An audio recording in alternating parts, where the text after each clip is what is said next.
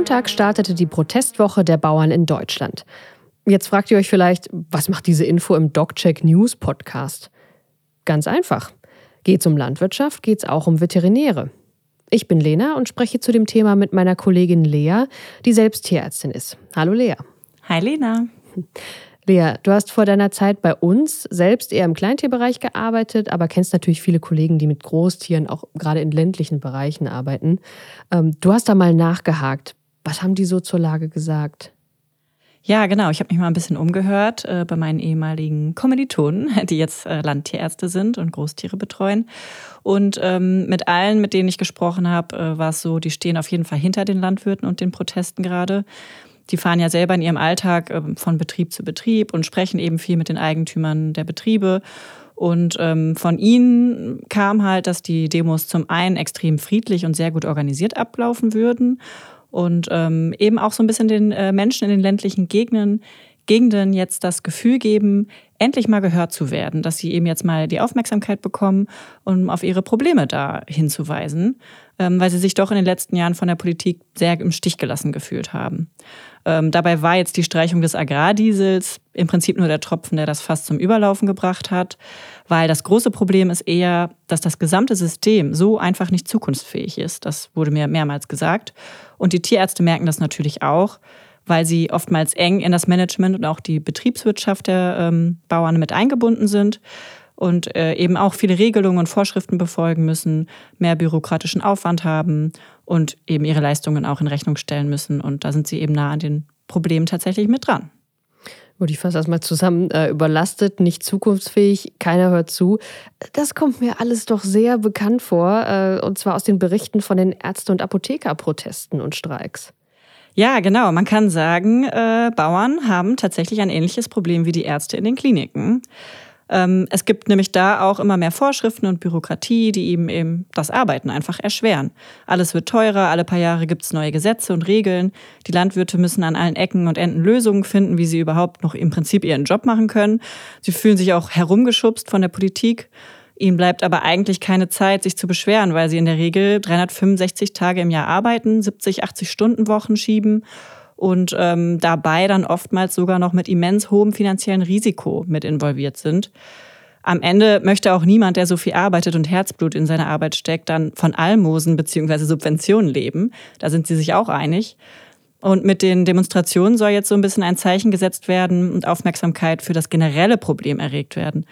Weil man äh, im Prinzip auch mal beachten muss, im Gegensatz zu vielen Berufen können die Landwirte auch nicht einfach so ein bisschen ihren Kittel an den Nagel hängen und sagen, äh, ich kündige, ich schule irgendwie um auf einen anderen Job. Da hängen ja oftmals auch ihre Familien schon seit Generationen mit drin, mit erheblichen finanziellen und sozialen Verpflichtungen. Und sie sagen eben, wir fahren das hier gerade in Deutschland alles gegen die Wand. Was ich mich in dieser Situation so ein bisschen gefragt habe, viele dieser Dinge, die die Landwirtschaft betreffen und auch die zugehörigen Gesetze, sind doch EU-weit geregelt, soweit ich weiß.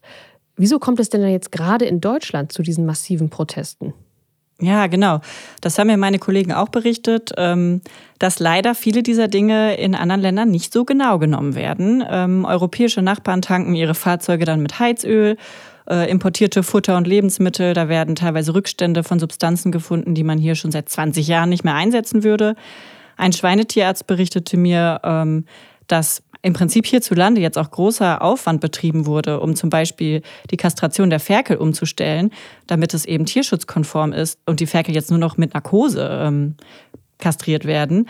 Er aber auch Fortbildungen dann mitbekommen hat, dass in anderen Ländern für dieselben Regelungen äh, genauso gelten würden, eigentlich so gut wie nie kontrolliert wird und deswegen vieles noch wie vorher läuft. Das heißt, die schenken sich dann einfach den Aufwand und die Kosten und am Ende können sie die Produkte günstiger anbieten. Es kommt dann eben auch manchmal vor, dass ein Landwirt für mehrere Millionen sich verschuldet, um zum Beispiel einen Stall äh, umzubauen oder neu zu bauen. Und nach drei Jahren kommt dann ein neues Gesetz um die Ecke, wo dann 20 Zentimeter irgendwo fehlen. Und er muss im Prinzip alles nochmal umbauen. So kurzfristig geht das eben einfach nicht. Und ähm, ja, die Kontrollen sind eben da sehr feindlich, so beschreiben es die Landwirte. Sie fühlen sich im Prinzip gegängelt. Teilweise flattern dann unangekündigt oder kommentarlos Anzeigen rein, wenn irgendeine Regelung nicht umgesetzt wurde. Und das, obwohl die Kontrolleure teilweise wohl selber schon den Überblick verloren haben. Gut, da sind die äh, Veterinäre, die auf dem Land arbeiten, natürlich mit die Ersten, die diesen Frust dann auch mitbekommen. Ich würde sagen, damit haben wir den Status quo erstmal sehr deutlich abgehakt. Kannst du uns denn mit diesen Statements von den Kollegen, die du eingeholt hast, äh, auch einen Ausblick geben, was passieren wird, falls sich die Lage nicht ändert? Ja, also äh, mir wurde das jetzt so beschrieben im Prinzip, dass wenn es so weitergeht, müssen eben immer mehr Betriebe schließen, weil es sich einfach nicht mehr rechnet. Ähm, viele Bauern sagen wohl auch, sie würden es ihren Kindern nicht mehr empfehlen. Äh, sie machen das jetzt noch, solange sie leben und äh, empfehlen dann eben ihren Kindern was anderes zu lernen. Ähm, es wird jetzt zwar immer gesagt, dass dieses Jahr viele Gewinne im Agrarsektor erzielt wurden. Da wird aber dann wohl oft, so wurde mir es gesagt, ähm, mit den letzten Jahren verglichen, die mit Corona im Prinzip eine Katastrophe waren für viele Betriebe mit Millionenverlusten. Und da ist es natürlich bitter, ähm, genau, wenn dann nach Generationen eben Minus die ganze Zeit eingefahren wird. Ähm, ein Landwirt ernährt hierzulande wohl 155 Menschen, wie mir eine Kollegin sagte.